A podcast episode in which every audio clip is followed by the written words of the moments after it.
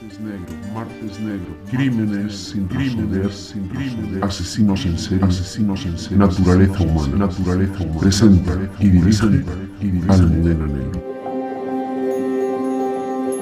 Muy buenos días amigos de Radio Libertad. Comienza aquí Martes Negro. Tenemos que hablar de la polémica del año del año 22, del año 23. Y es ese goteo incesante de agresores sexuales y pedrastras que se están viendo o bien puestos en libertad o bien están viendo reducidas sus penas debido a la ley llamada del solo sí es sí. Ya son más de 400 a día de hoy los agresores sexuales que están celebrando esta ley. Más de 3.000 están pidiendo, aparte de estos 400, la revisión de la condena. Se dicen muchas cosas acerca de la ley del sí es sí. Nosotros vamos a analizar el daño que se está haciendo a las víctimas de esas agresiones sexuales, las consecuencias de esta ley, que ya les dije yo en diciembre que era una ley antijurídica, injusta, que criminaliza al hombre y que además está desprotegiendo a las mujeres víctimas. Lo dije en diciembre, lo vuelvo a repetir antes de que Carlos Prayón nos haga la introducción. Irene Montero, dimisión. Comenzamos. El pasado mes de agosto del año 2022 salía adelante en el Congreso respaldada por la inmensa mayoría de diputados, con la excepción de los 141 diputados de PP y Vox que votaron en contra, la Ley de Garantías de Libertad Sexual, conocida como la Ley CSI, que entró en vigor meses después, el 7 de octubre. Era el gran proyecto de Irene Montero, ministra de Igualdad. Dicha ley elimina el delito de abuso sexual y lo unifica con el de agresión sexual o violación e introduce el consentimiento, que en realidad siempre existió, pero exigiendo se manifieste de forma clara e inequívoca. Desde la oposición se advertía reiteradamente de las consecuencias que la ley podría tener. También advirtieron desde asociaciones de mujeres juristas. Ni caso. 22 informes advertían de lo que iba a suceder, también se mostraba preocupación en los dictámenes emitidos por el Consejo General del Poder Judicial o el Consejo Fiscal, que advertían de la potencial minoración de penas para delincuentes sexuales, la revisión de penas que hoy todos conocemos.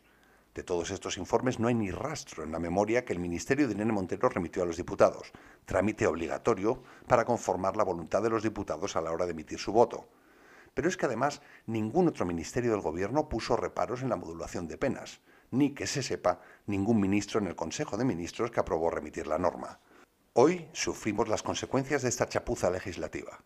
Más de 300 delincuentes sexuales y pederastas han visto reducidas sus penas. En decenas de casos han sido puestos en libertad. Todos los depredadores que cometan delitos hoy se verán beneficiados por esta norma hasta el mismo día en que entre en vigor una nueva, si es que entra, porque Podemos se niega a reconocer su fracaso y por tanto su modificación, algo que la otra parte del gobierno parece dispuesta a enmendar a día de hoy, sabiendo que lo que ya está hecho tendrá consecuencias.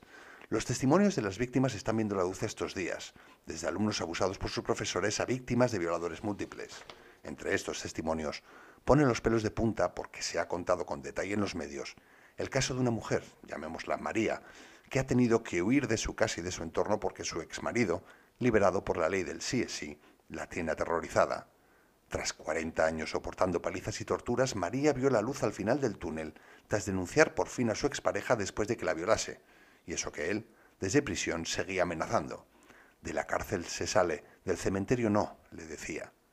Cuando comenzaba a rehacer su vida, algo complicado por el estrés postraumático que a día de hoy la mantiene en hiperalerta, de forma que le es casi imposible conciliar el sueño, llegó la ley de Irene Montero, su abogada se muestra muy preocupada por ella, ya que no tiene ni medidas de alejamiento. Él, se supone, ha cumplido su condena, y es María quien, una vez más, ha tenido que huir. En este caso, la Fiscalía pudo abrir diligencias contra el agresor tras conocerse la historia por las amenazas vertidas desde prisión, por lo que ha permitido poner cierta protección a la víctima. Irene Montero afirma textualmente que la ley del solo sí es sí hace eso, permitir que el Estado pueda proteger de forma eficaz a todas las mujeres nos preguntamos qué pensará María. Sufrir una agresión sexual supone una experiencia que marca para siempre, para toda la vida, a quien la padece. La victimización primaria es la que es consecuencia del delito, creo que sobran las explicaciones. La revictimización es la respuesta que da el sistema judicial y social a la víctima, que puede llevarla a revivir la situación traumática. No sé solo víctima de un delito, sino también de la incompresión por parte del sistema, en este caso de las políticas que se dicen defensoras de la mujer. Cuando una persona es víctima de una violación, además de lo que esto supone, tiene que llegar a declarar hasta en cuatro ocasiones, recordando lo sucedido, lo que aumenta las consecuencias psicológicas del daño sufrido. Hay que declarar ante la policía, ante el forense judicial, en sede judicial, un verdadero martirio. En ocasiones, además, como sucedió con el caso de la manada, se llega a poner en entredicho el testimonio de la víctima, lo que agrava el trastorno de estrés postraumático que suele acompañar a este tipo de violencia. De hecho, se consolida la cronificación de las secuelas psicológicas y la recuperación es mucho más lenta. Hoy en día, por eso, en las democracias se implementan métodos que garantizan, por un lado, la tutela judicial efectiva del encausado y, por otra, la no revictimización. Por ejemplo, cuando las víctimas declaran mediante métodos telemáticos o con pantallas interpuestas entre la víctima y el criminal, o a puerta cerrada ante el juez y el secretario cuando son niños. Todo ello lo que busca es intentar que la persona abusada tenga que revivir lo menos posible aquellos hechos tan terribles que le producen angustia, ansiedad o incluso depresión, además de sentimientos de culpa o incluso estigmatización social. A largo plazo, la revictimización, según la psicología y la psiquiatría, puede provocar estrés postraumático, abuso de sustancias, pérdida de motivación y autoestima, irritabilidad, apatía, ansiedad, depresión, problemas de concentración, un estado de hiperalerta incluso tendencias paranoides y en el plano psicológico. En el plano físico, las consecuencias son trastornos orgánicos funcionales y del sueño, enfermedades psicosomáticas, cefaleas, efectos cardiovasculares o gastrointestinales. Pero es que además, cuando ves que una ley atrabiliaria, injusta y chapucera permite rebajar la pena a tu agresor, cuando escuchas a secretarias de Estado de Igualdad, como es el caso de esta Ángela Rodríguez, alias PAM, reírse de tu desgracia o banalizar las consecuencias de este despropósito, el estrés postraumático se reactiva. María hoy no duerme, sabe que él está en la calle, sabe que puede ir a por ella en cualquier momento porque ya ha cumplido su pena y sabe que el gobierno, que se dice feminista, no la apoya porque la han dejado sola y desprotegida. El gobierno de Sánchez la ha revictimizado la Fiscalía de Zamora, porque les estoy hablando de un caso real, salió en su defensa debido a las amenazas que él ha vertido sobre ella desde prisión a través de otros recursos y al escrito presentado por su abogada.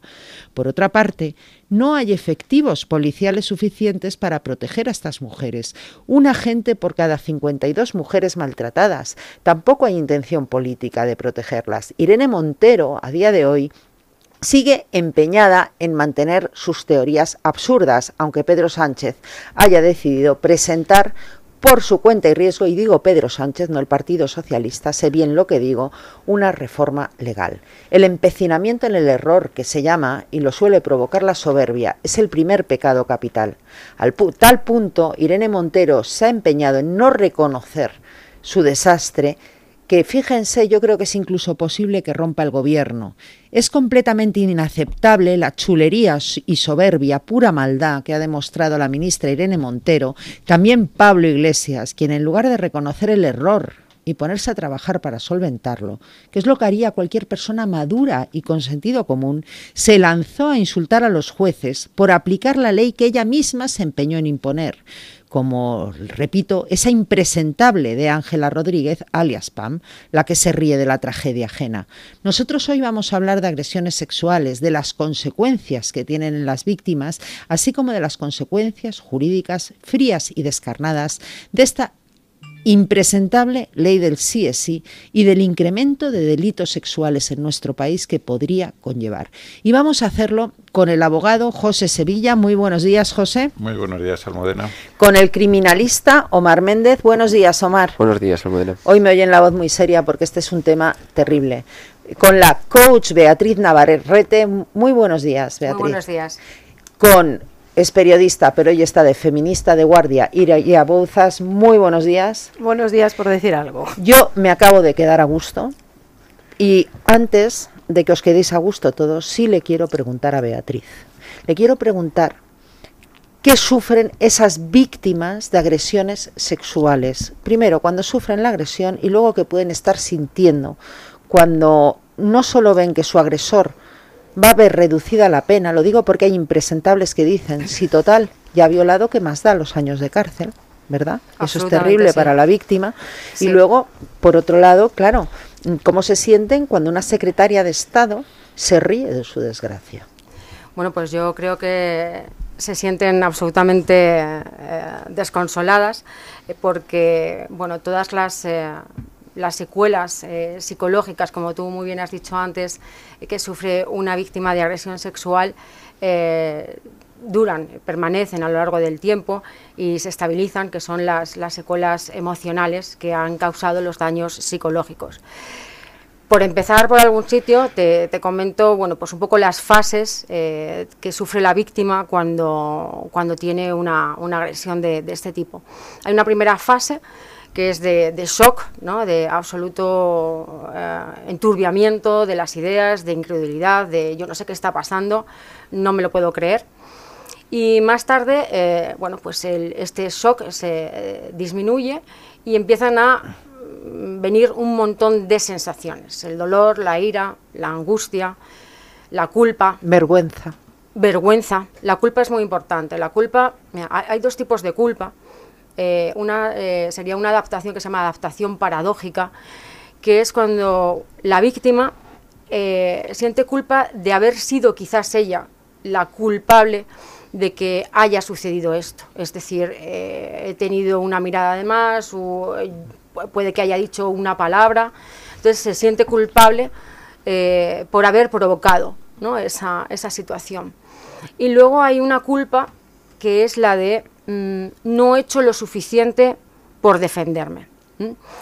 Eh, bueno, como sabéis, trabajo con, adolescentes, con gente muy joven, y oigo demasiadas veces relatos de bueno, pues víctimas que han quedado con sus parejas, eh, y bueno, pues eh, de repente se inicia una relación. Las víctimas en ese momento mm, deciden que eso no debe de continuar, pero dan por hecho que tiene que seguir porque ya se han visto involucradas en ese momento. Entonces ellas me relatan cómo sienten ese decir no, ese chillar, ese no quiero, por dentro, ¿no? Sienten que, la cabeza les está diciendo esto no puede ir por aquí, esto no puede seguir así. Eh, y muchas veces mm, incluso creen que están empujando, pero todo, todo está en su cabeza. Entonces la culpa de no he hecho lo suficiente también suele ser muy habitual. Y por último, eh, al final pues hay una tendencia que esta ya se perpetúa a lo largo del tiempo, de revivir de forma intensa bien de forma espontánea o por, estímulos externos, por, un olor, por una voz, mm, por algo que... Eso es el estrés postraumático. Eh, sí, es bueno, el estrés postraumático mm. son, son muchas cosas, son esta, eh, son la ansiedad, como tú bien has dicho, mm. afecta por supuesto a nivel físico, eh, pues insomnio, bruxismo, cefaleas, y eh, por supuesto eh, bueno puede haber incluso desadaptaciones y que eh, aparezcan mm, modificaciones de conducta rasgos de personalidad que antes no había alguien uno se vuelve más hostil la autoestima baja te sientes indefenso mm, desconfías del mundo y bueno todas estas cosas sí que son las que pasan eh, y además duran, duran, se perpetúan y se necesita ayuda psicológica que no sé si hablamos un poco después, pero eh, creo conveniente decir que eh, cuando veo los protocolos de actuación, tanto el Ministerio de Justicia, bueno, protocolos de, cualquier institución, mm, están muy bien especificados eh, cuáles son los protocolos y cuáles son los baremos para medir las lesiones físicas, incluso pues todo el tema de leyes. Pero mm, en el tema psicológico las, las, víctimas se ven bastante desvalidas eh, porque los protocolos de actuación no están tan claros o no duran luego tanto. ¿no? Y, bueno, pues eh, ahí ese, punto, de hecho creo que hay un punto, es simplemente se recomendaría que la víctima tuviera eh, una evaluación anterior. Entonces, ese punto yo creo que, habría que, mirarlo.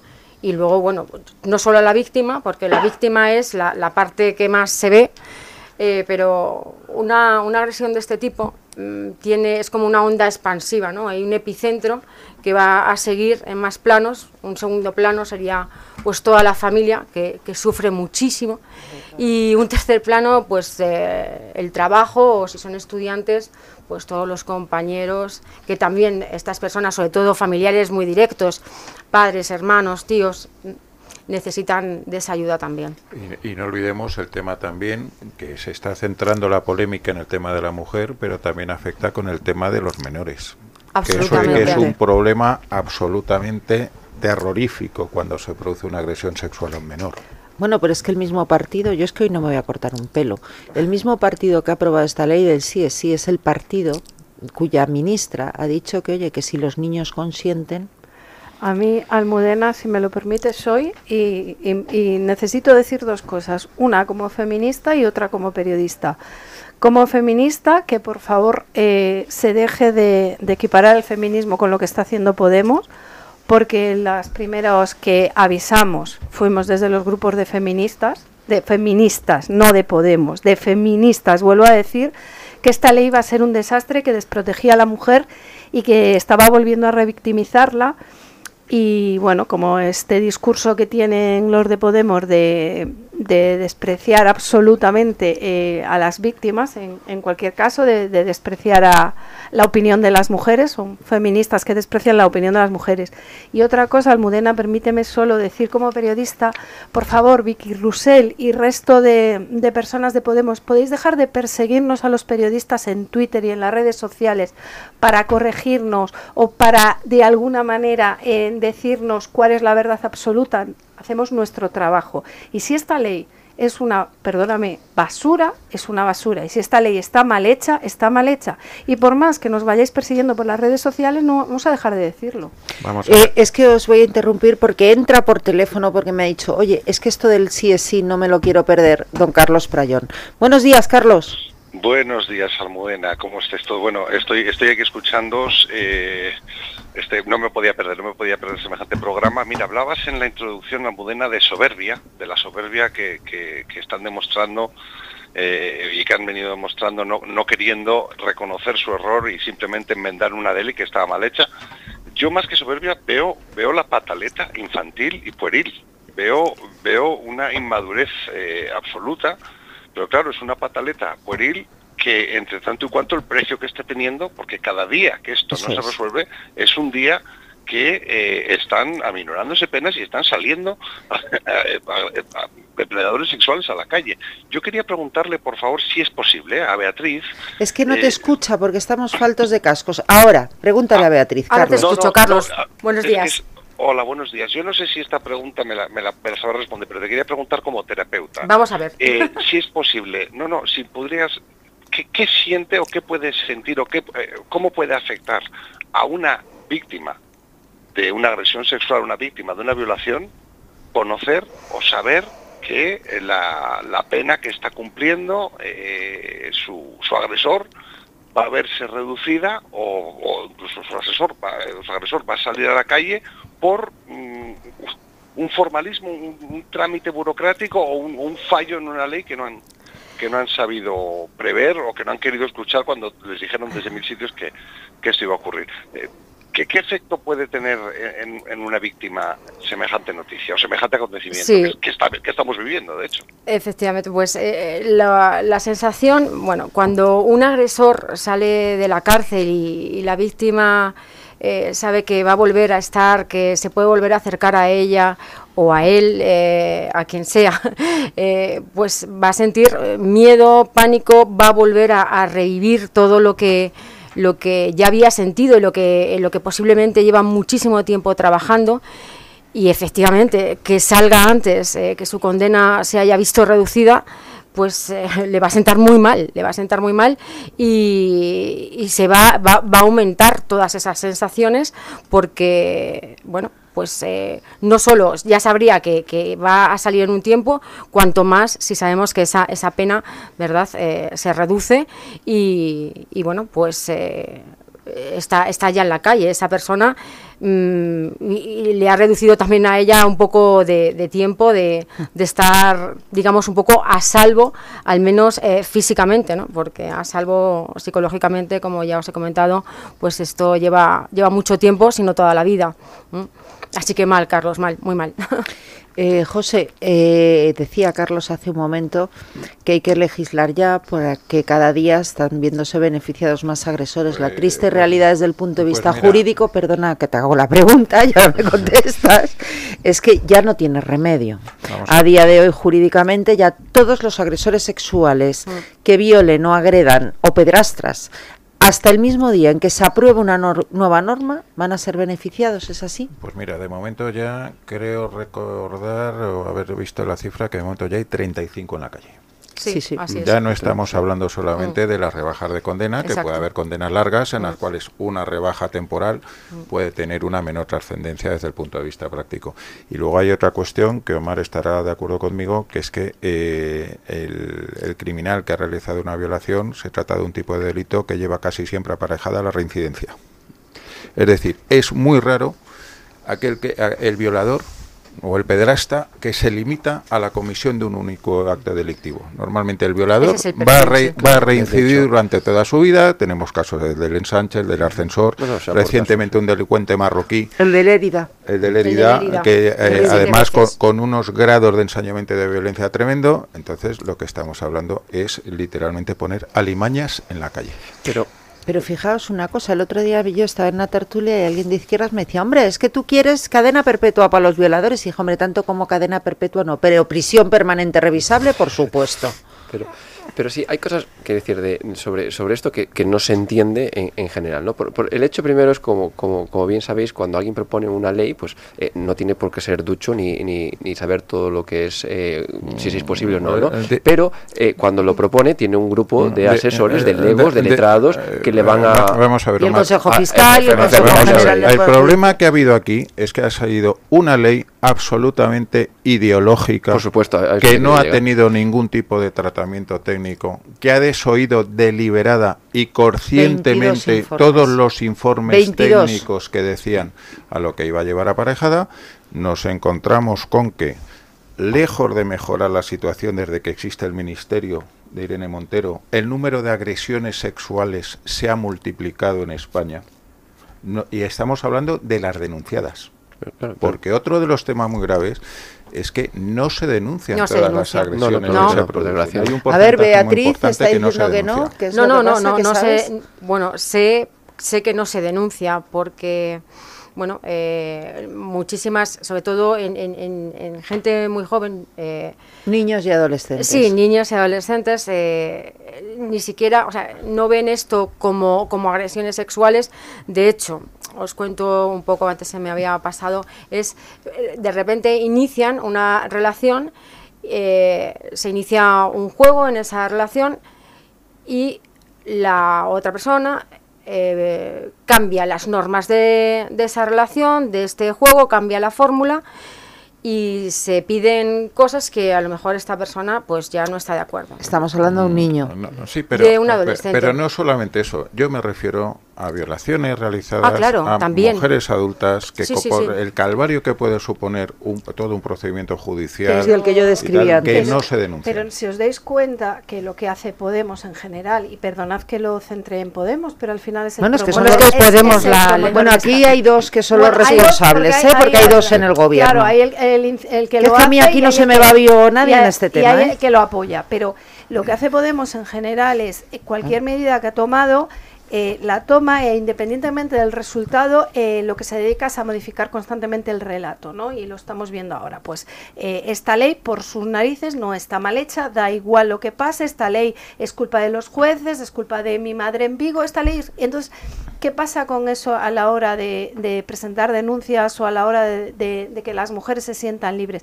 Que las mujeres durante toda, sobre todo durante esta última legislatura, lo que, lo que está pasando y lo que se está viendo en los grupos feministas también con la la ley trans que tú eh, antes comentabas, es que se está generando una especie de ley de silencio. Es decir, porque ya no es solo el hecho de tener que denunciar o de pasar por el, sino que tienes una, una réplica pública en este momento en el que te están diciendo y te están eh, cuestionando el hecho de que tú estés diciendo algo contrario a una ley que ha aprobado este gobierno. Y esto nos está pasando en los grupos feministas absolutamente con todo lo que hace Podemos. Y llega un momento que hay mujeres que se han salido incluso de la lucha feminista, hay mujeres que tienen casos de, violencia, que han tenido, han sufrido violencias, han sufrido abusos, han sufrido violaciones, que la, la expresión es no puedo más porque es que además de no poder más con la, situación que he pasado, además de no poder con un proceso judicial, con un proceso personal, etcétera, además me estoy enfrentando al hecho de que públicamente, cada vez que intento explicar lo que me ha pasado o en lo que no estoy de acuerdo, recibo un reproche y además un reproche organizado, por esto es tema para otro día, por parte de un partido que todas las, las réplicas que hace las hace de forma organizada y cercana a prácticamente al acoso, porque es, es brutal. Pero quería, dar tres puntos sobre esta ley. ¿no? Eh, primero, como decía antes del inicio, cuando se aprobó ya a sabiendas, por supuesto, cuando Carmen Calvo salió diciendo que esto era una ley del gobierno, cuando Sánchez dijo que toda Europa lo iba a copiar, es decir, que, no Podemos lo ha centralizado, pero como, como el, fervor. Pero bueno, Carlos, la va a copiar Bélgica. el segundo punto es eh, cuando nos trataron a todos como de tontos, diciendo que en ningún caso que eran los jueces los que estaban mal, cuando el delito de agresión era de 1 a 5, pasó de 1 a 4, que no hace falta ser muy listo para saber que de 1 a 4 es menos que de 1 a 5. Y luego ya la repercusión. Yo no sé si en el ministerio igual las han enterado, ¿eh? Ya de, de, de barrios asomó por ahí. Y, y, luego, y luego está el, el punto de la repercusión que tiene eh, eh, también para las, eh, las víctimas, como comentaba antes que es que el, el hecho de ver a su, al autor o el posible autor eh, de, de, sus, eh, de haber cometido ese, ese delito en la calle, o aquellas feministas que decían, ¿y qué más da? Si total la evaluación ya la ha realizado, como comentaba Almudena antes, si total ya eh, lo ha hecho, ¿qué más da? Pues no, claro que da igual, porque es que lo puede volver a cometer. Como antes me preguntabas, eh, ¿es uno de los delitos que más eh, se suele reincidir? Sí, porque ese, ese impulso, digamos... ¿Y, qué tratamiento van a dar las noticias cuando uno de estos violadores puestos en la calle cometa su nueva violación y se ha detenido? ¿Qué, tratamiento Eso te lo contesto yo, no van a dar ninguno, lo van a Porque es algo que, que, que va a ocurrir sí o sí. Como la ley. Pues la ley del silencio. Van a aprobar la ley del silencio. De, de, claro. de hecho, hay una teoría sociológica que bueno que este gobierno aplica muchísimo, se llama la espiral del silencio, algo que en, en, periodismo estudiamos muchísimo, que es bueno, pues hay que manipular a la mayoría para que la mayoría eh, aplaste la opinión de la minoría. Entonces, en este caso, esta ley pretendían que pasara así, porque bueno, porque al final solo son las pobres víctimas, ¿no? Las que están. Lo que pasa que bueno, se les ha venido encima porque ha habido un, reproche social. De todas, de todas formas, se va a volver, eh, vamos a aplicar una serie de criterios que aparecen ya en novelas como 1984, la manipulación del lenguaje, y la nueva modificación de la ley va a ser volver a la legislación anterior, pero cambiando la terminología. Totalmente. Carlos Prayón tiene algo que decir cómo está en situación de debilidad frente a nosotros, porque está por teléfono, Carlos. Adelante. Levanto, levanto la mano y no me miráis, una cosa... A no estás tú acostumbrado. claro, claro. Eh, pues, pues una cuestión, bueno, tenía dos cuestiones. Primero, pues por supuesto, eh, Iria, yo creo que ya ni... ni, ni Iria no te escucha, Carlos, es que tenemos un problema de número de cascos en estudio. Ya te pues, Ahora te escucha Iria. Quería comentar a Iria que ya casi ni, ni sobra mentar que esto no tiene nada que ver con el feminismo. O sea, el Ministerio de Igualdad es una calarre de, majaderas y, como tal está. Y el insulto a la inteligencia que supone eh, la crítica que hacen hasta cuando, cuando esta ley empieza a resultar en lo que los veintitantos informes que se les presentaron dijeron que iban a resultar y empiezan a hablar de jueces machistas. Esto ya es el insulto superlativo, porque es que la ley se supone que se hace, se ha de hacer bien, se ha de hacer a prueba de jueces machistas. Exactamente. puede haber jueces machistas, puede haber jueces que simpaticen con el independentismo catalán, puede haber jueces que simpaticen con el terrorismo de ETA, entonces tú tienes que hacer una ley de tal manera que el juez siempre puede interpretar, pero por supuesto dentro de un orden. Lo que no puede ser es que aquí, si el juez es machista, con una ley en la mano pueda poner eh, violadores en la calle y si es feminista pues los pueda encerrar en cadena perpetua revisable. O sea, eh, vamos a ver, la ley hay que hacerla bien y por no admitir que la han hecho mal, están pretendiendo aquí contar, pues eso, que, jueces machistas, que los jueces necesitan educación en feminismo, que los, bueno, bueno, es, es un... ¿Y si la mayoría de jueces son juezas? Que, pero, pero esta, esta, esta defensa que han hecho, yo no sé si retrata más a, a ellos mismas a sus votantes o a quienes ellas creen que son sus votantes, porque es que es, es, es, un, es, un, es un argumento tan pueril y, tan, tan alejado de la realidad Carlos, yo, yo creo que retratan lo que les ha servido hasta ahora, porque estaban tocando temas menores y cuando bueno hacemos una campaña de marketing de cualquier chorrada que no vale para nada, nos gastamos un montón de dinero. Bueno, pues al final pasa sin pena ni gloria, puede haber a quienes nos escandalice más o menos. El problema es que esto es como en los niños pequeños, yo tengo una hija de dos años, cuando van a más, a más, a más, y en un momento, pues lo que arrancan en vez de, no sé, en vez de tirar un jarrón, pues están arrancando un enchufe. Entonces se les ha ido de las manos entonces pretenden la respuesta es la de siempre, la realidad. No es la realidad, la realidad es lo que nosotros decimos que es la realidad. Y por eso yo insisto tanto, porque eh, muchas mujeres que se estaban apoyando en el movimiento feminista, que se estaban apoyando en, para, para sanar sus heridas o para seguir con, sus procesos judiciales. O porque les da la gana. O porque les da la gana, pero sobre todo las víctimas es que se están viendo, o sea, el tema, por ejemplo, en redes sociales es demencial. O sea, ves víctimas contando sus casos terribles, criticando la ley y encontrando una avalancha entre políticos y fans descerebrados de los políticos atacando a esas víctimas por cuestionar una ley que es una mierda, con perdón. es, demencial. Iría, usted ya se ha quedado a gusto por hoy, después de la palabrota. Hay una cuestión, y aquí a ver qué opináis, que Irene Montero eh, y Podemos sobre todo el macho alfa del comunismo, ahora macho alfa del machismo, andan diciendo, y es que lo que no van a permitir es que se toque el consentimiento. Bueno, y aquí no sé si yo estoy alucinando, pero que yo sepa, el consentimiento siempre ha estado en nuestro Código Penal y una violación siempre ha sido relaciones sexuales sin consentimiento por parte de la víctima. Totalmente. El, consentimiento eh, es la base determinante para que se pueda establecer el elemento el elemento culpable en este tipo de relación. Si hay consentimiento entre las partes, cualquier tipo de práctica sexual, por extraña que sea, es perfectamente válida. Con una excepción que no le gusta pero a Podemos, efectivamente, los menores. El tema de los menores es, desde luego, eh, la propuesta que se ha hecho es una auténtico es un auténtico despropósito porque ¿dónde ponemos el límite del consentimiento del menor? Es decir, imaginemos un pedrasta que le dice a un niño de 8 años que le va a comprar un juguete o que le va a dar una consola, ¿el, menor es capaz de plantear el consentimiento? Pero es que esto enlaza con otro tipo de legislaciones en las cuales el menor va a poder acceder con independencia de la voluntad de los padres, a tratamientos médicos irreversibles, como es, por ejemplo, los temas de cambio de sexo, y, que genera una cantidad de problemas impresionantes. Es decir, el menor tiene que encontrarse protegido, primero por la sociedad, más que incluso por la ley, y en segundo lugar por la ley. Mm. Es decir, ¿dónde ponemos los límites?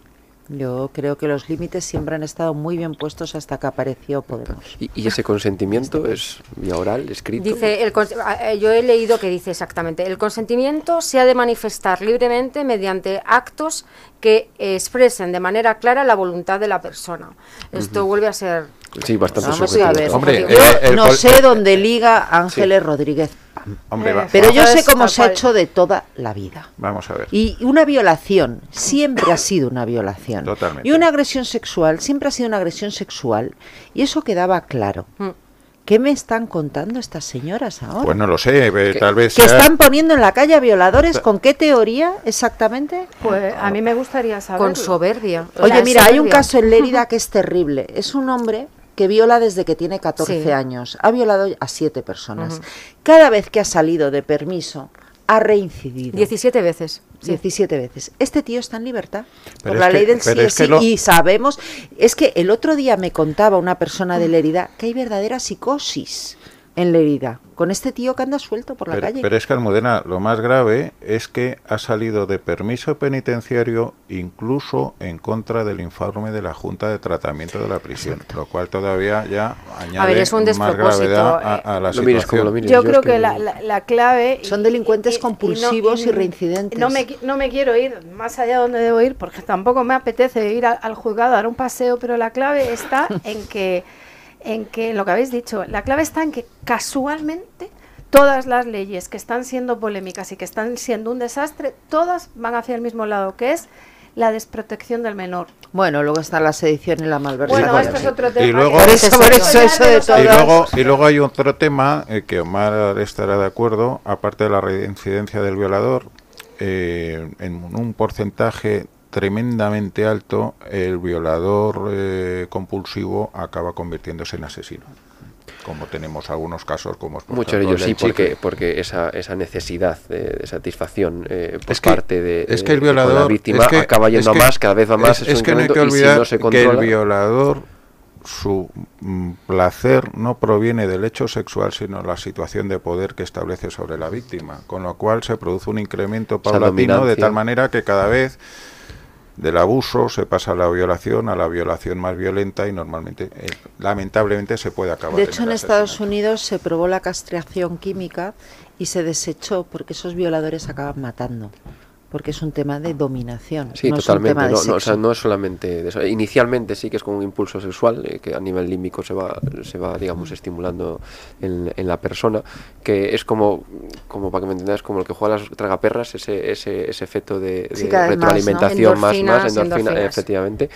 Y, y, pero al final es también no solamente el, placer sexual, que por supuesto es un componente importante, sobre todo de inicio, sino luego esa situación de dominación, cómo controlo toda esta situación y ese regorcimiento sobre, lamentablemente, eh, sobre la, la, víctima. Entonces, al final, el, el, argumento es que de, por la ley es como eh, defendemos a la víctima, pero cuando luego dices, pero es que esta persona que acabamos de, de, describir, que en algunos casos son hasta monstruos cuando abusan de, varios menores y demás, salen a la calle el, es como es que el último término es como, como y si ya lo han hecho, eso no se puede reparar. Claro que no se puede reparar. Eso lo he pero, yo. ¿eh? Pero lo que se puede es prevenir que vuelva a ocurrir, porque cuanto menos tiempo pase en la calle, más tiempo se encuentre en prisión con eh, hechos eh, lamentablemente ya demostrados, pues.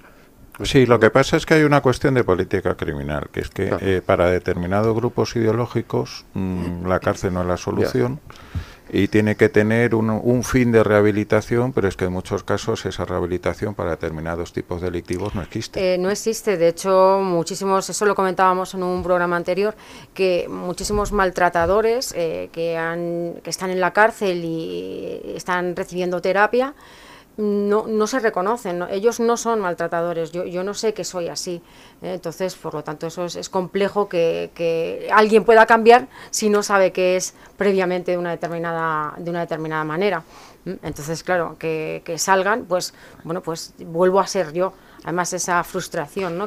Y, por, otro lado, la actual política penitenciaria, en la cual nos encontramos que, por ejemplo, los funcionarios de prisiones son uno de los colectivos más perseguidos y maltratados que existen en España con diferencia y que se anteponen eh, cosas tan sencillas como es que el ministro del Interior se niega a reconocerles el concepto de agentes de la autoridad, ah. para poder establecer en el caso las agresiones, tramitarlas como el delito atentado y una serie de cosas, eh, pues nos encontramos con que aquí la ideología prima sobre la defensa de la sociedad. En el momento en el que tú pones, en un caso de un pederasta, en el momento que tú pones a la, como víctima al abusador en vez de al menor, a partir de ahí cualquier, y digo, pongo ese caso como pongo el de un violador, me da igual, porque es la persona que entra a la cárcel y entonces la prioridad es el al que hay que rehabilitar y no la víctima, eh, para mí en el momento todo lo que se legisle sobre esas ideas está mal legislado. Pero te pasa en el caso del bullying en los colegios. Exactamente. La víctima es la que, tiene que irse. Exactamente. Totalmente. O donde la trasladan en los recreos, ah, pues me la voy a llevar si es un niño eh, de eh, primaria. es decir, al que se estigmatiza es a la víctima, al que sufre el bullying. Absolutamente. Y en cuanto a esto, eh,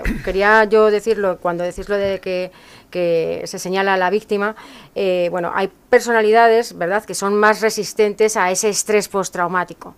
Y estas personalidades que son más resistentes y que intentan gestionar su vida, eh, pues, pues controlando sus emociones, con un estilo de vida equilibrado, eh, haciendo voluntariados, sus hobbies, con sentido del humor, pues estas personas son, son bueno, pues, criticadas ¿por qué no habrá sido para tanto si resulta que llevas esta vida? Cuando, por Dios, es totalmente lo contrario. Lo que está intentando esa persona es eh, normalizar, al menos... Te, recuerdo que en uno de los casos mediáticos, eh, una de las críticas que se efectuó, y además creo que, fue razonable, contra las defensas, fue que se sometió a vigilancia por detectives a la víctima y se vio que la víctima había tratado de normalizar su vida, lo cual y de esa manera faltaría más faltaría más pero eso se intentó utilizar por la defensa que lógicamente la defensa tiene que utilizar los argumentos necesarios en defensa eh, pero no debería ser un argumento válido pero vamos a ver pero lo ah, que, se, se, trató es de desvirtuar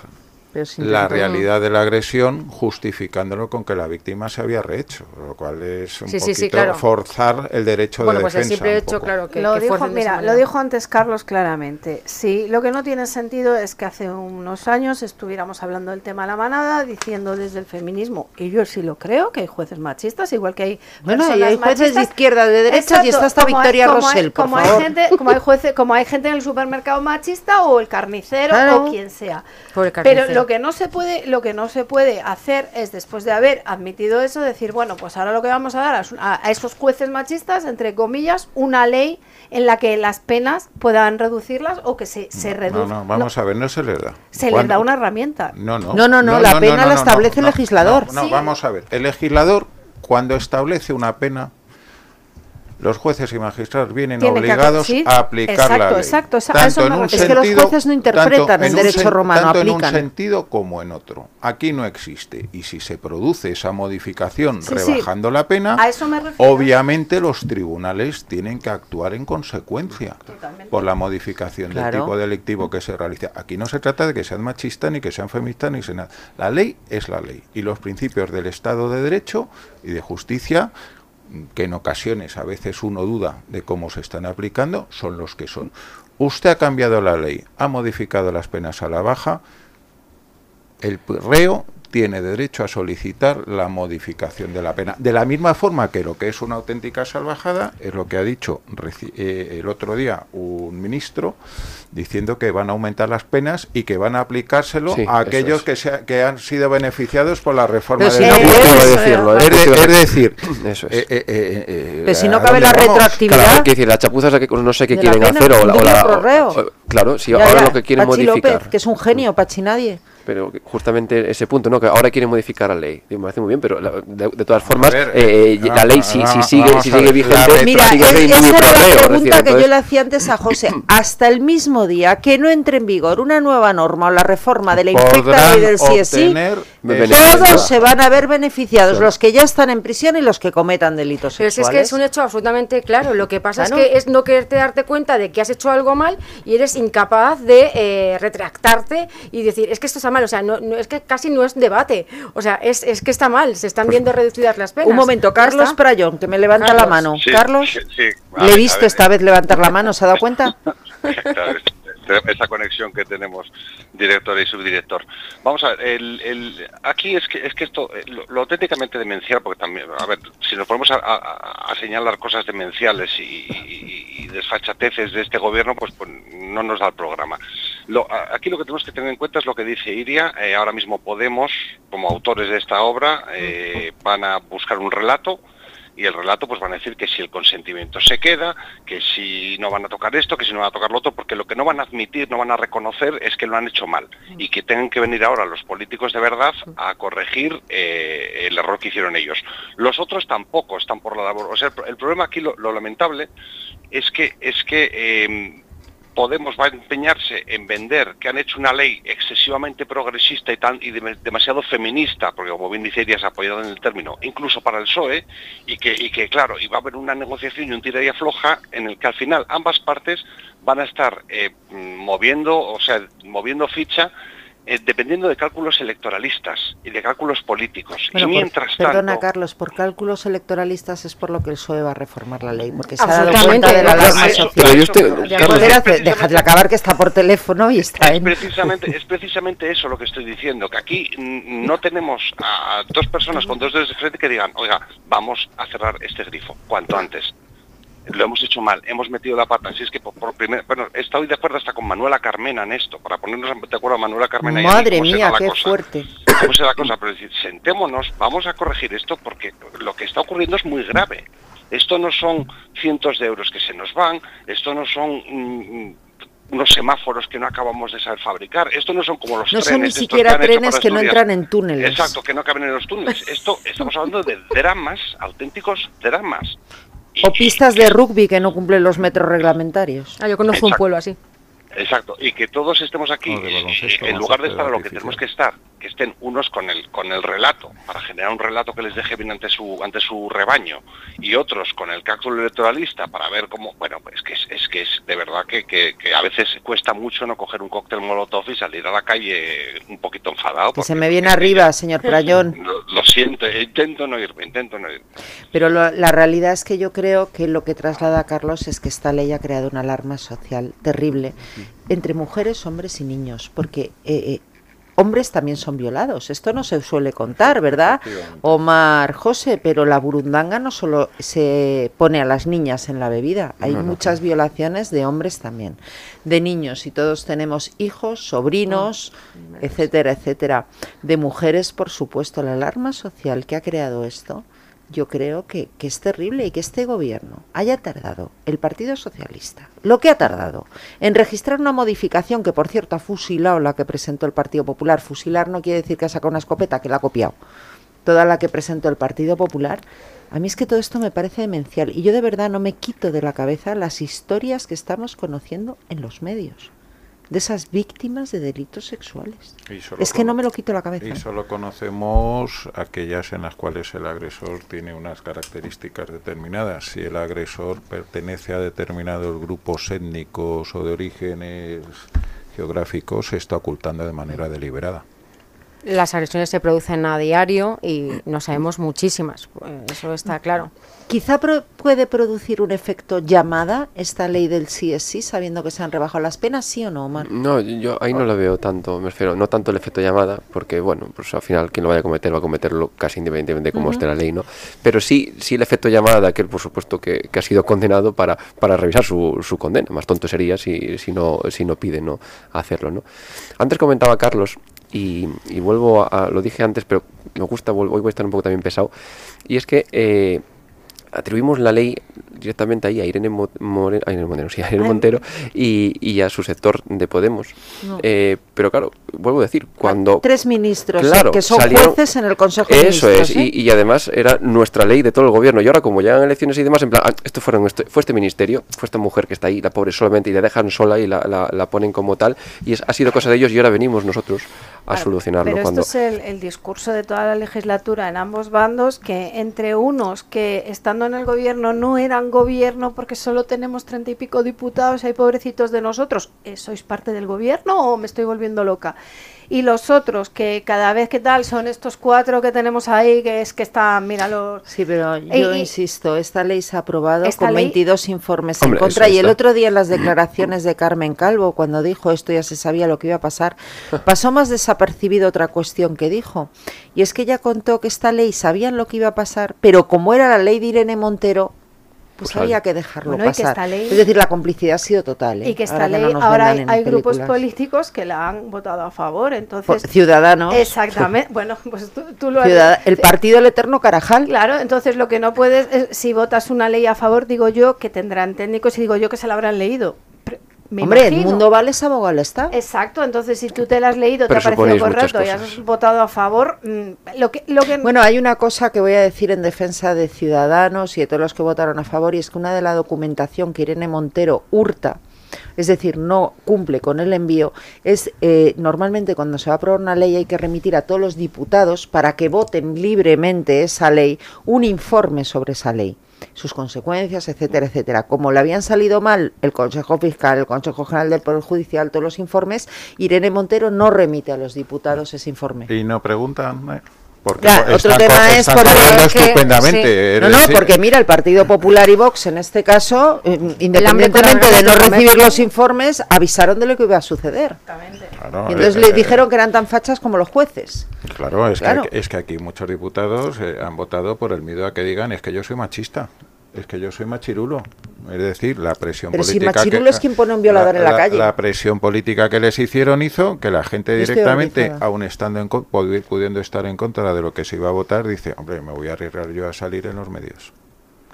Con lo cual hurtaron y incumplieron el mandato constitucional que tienen. Pero bueno, eso ya es otra cuestión. Pero luego el cinismo de estar ahora criticando una ley en la que tú has votado a favor me parece ya de, nota. Es que ese es el segundo despropósito. O sea, tú has dicho que sí, ahora la quiero cambiar y entonces antes sí, ahora no. como porque quiero tapar que dije que sí. Claro, no, bueno, pues claramente hay porque soy el centro centrado del mundo mundial. yo, para nada soy especialista en, en derecho como, como tal, pero tal cual. Agresión sexual con acceso carnal a menores de 16 años.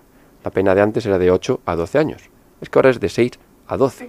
Quiero decir que no hace falta eh, ser, no, no. Mm, no sé, súper conocedor de esto, de ver que si antes te podían caer de 8 a 12 y ahora te caen de 6 a 12, pues que 6 es menos que 8. Quiero decir, hablamos del mínimo, obviamente que el máximo sigue siendo, en este caso, para este para esa tipificación, ¿Creéis 12, que, que, todo esto también tiene algo que ver con esas declaraciones de Irene Montero, donde vino a decir que los niños podían mantener relaciones sexuales si consienten? Sí, ¿Es el próximo paso? Sí, y además es que yo ya llego a pensar que lo que está pasando está diseñado, porque es que si no, no, esto no tiene ningún sentido. ¿Y el propósito?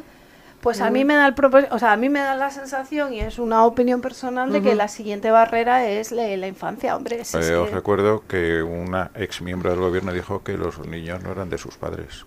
sí, sí, y no hace poco, solo, solo, hay que ver lo que está pasando con la ley trans en los colegios, que eso daría para otro programa, porque... No, porque este es de crónica negra. Mm, no, pero es que esto va a ser una crónica negra, porque es que es, es tremendo lo que, lo que se está viendo.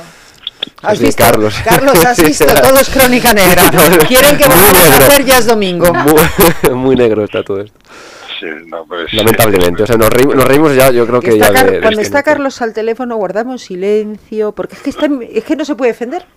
Es que no, no, pero, pero vamos a ver. Es que es, es, no, acabo no riendo por no llorar, no sé si me estoy hmm. volviendo loco. Hmm. porque Porque aquí estamos hablando de, de, las motivaciones de unos y de otros para si arreglo, si no arreglo. Ahora estamos, pues, ciudadanos tapando que, la, que lo aprobé, el otro intentando no quedar mal, justificando por qué voto a favor. Y de tanto y cuanto, ese macabrísimo taxímetro, ese contador de, del dolor y del sufrimiento, pues sigue tic-tac, tic-tac. Y seguramente, pues entre que empezamos a hacer este programa y terminamos de hacerlo, pues es muy probable, bueno, por las horas a lo mejor no, por si de la mañana sí, es probable que, algún otro agresor sexual haya visto reducida su condena o incluso uno podría haber salido de la calle. Y eso es lo que a mí realmente me enerva y me, bueno, casi casi es mejor que hoy esté por teléfono, casi es mejor que no esté presencialmente en el estudio. Os pasa a todos como a Carlos, con este tema que os enerva.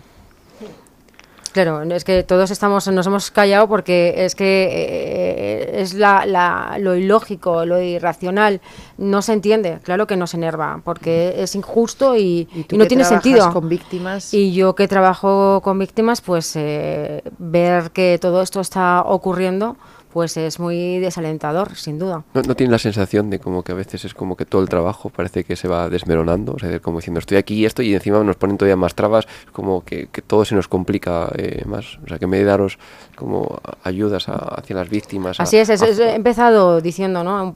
antes esto, que, que bueno, pues toda la ayuda psicológica es, es, lo que tú dices, es echar, eh, voy a decir yo también mierda, Irina, eh, más mierda sobre, sobre algo que que bueno, que, que, no, que no puede ser, ¿eh? que, nos está afectando mucho a todos. Porque si ya se pueden ver indefensas, más todavía, si, si ven que, ala, pues venga, eh, no sé, la sensación de culpabilidad, eh, o sea, yo poniéndome... Sí, sí, sí. claro, y bueno, antes cuando te ha preguntado Almudena si podría mm, generar más violencia, pues igual que a, a, las víctimas les genera más, más más pena, más, eh, bueno, pues volver a, revivir todo. Yo sí que creo, pues, fenómenos como, bueno, la manada y que las penas se bajen, eh, igual que este es otro tema, eh, también vamos a hacer muchos, el de la pornografía, así que animan un poco, ponen de moda, o ponen de moda, que, ha aumentado un 300%. Es que tiene mucho que ver tiene muchísimo que ver porque mm. últimamente eh, el tema de la pornografía, los adolescentes están accediendo a contenidos sexuales. Adolescentes y niños de 8 años. Niños cargados, cargados de una violencia mm, muy superior a la que tenía, por ejemplo, la pornografía en otras ¿Sabes la, la media de edad que un niño tiene acceso en España a la pornografía? Hace 8 años son. Es aquí habría que recordar una cosa que dijo Beatriz la última vez que estuve en este programa y es que los padres creen que el niño está en casa porque está encerrado en la habitación con su móvil. Y ese niño está en otro mundo y puede estar precisamente en ese mundo que es del que estamos hablando. O sea que hay que tener mucho cuidado con lo que nuestros hijos hacen con los móviles, mucho cuidado. Pero sin embargo se da la paradoja de que ahora eh, las películas, por ejemplo, de Pajares y Esteso acabarían siendo perseguidas por la fiscalía. ¿eh? y son más inocentes los vingueros.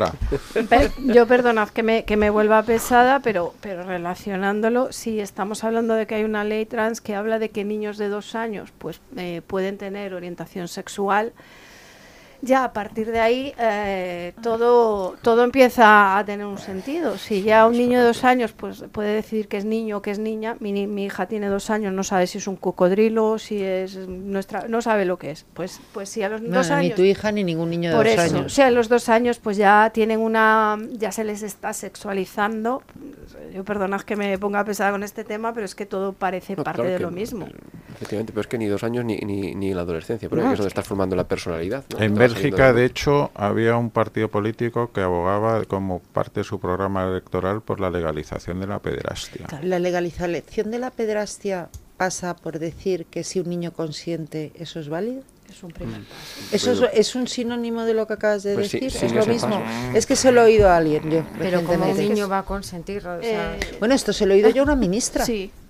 es que la ministra Irene Montero ha dicho que si los niños consienten, lo importante es el consentimiento. Esta tontería no se la he oído yo. Pues sí. Pues te has perdido lo más grande. Sí, bueno, no sé. Lo peor es que lo dijo una vez, dijo que se había malinterpretado sus palabras y lo volvió a decir. Es que cuando sale... Sí, no fue la única además, o sea que no es... Es decir, eh, no tienes capacidad de consentimiento, por ejemplo, para poder comprar el abono transporte pero es que es ridículo. Eh, y, puedes tener capacidad de consentimiento para mantener relaciones con una persona que te lleve 35 años. Es que no puedes cuestionar nada sobre su sexualidad. Quiero decir, se puede cuestionar casi todo, pero la sexualidad es como estamos convirtiéndolo como algo tabú, en el sentido de que... Fondo eh, eh, puritanismo. efectivamente, es como con lo contrario, en plan, yo puedo decir si, si digamos, legalmente un, niño con 8 años puede comprar tabaco o no, o algo, porque es que eso no afecta a la sexualidad, pero ¿cómo le vamos a decir cómo tiene que sentirse ser además con 8 años?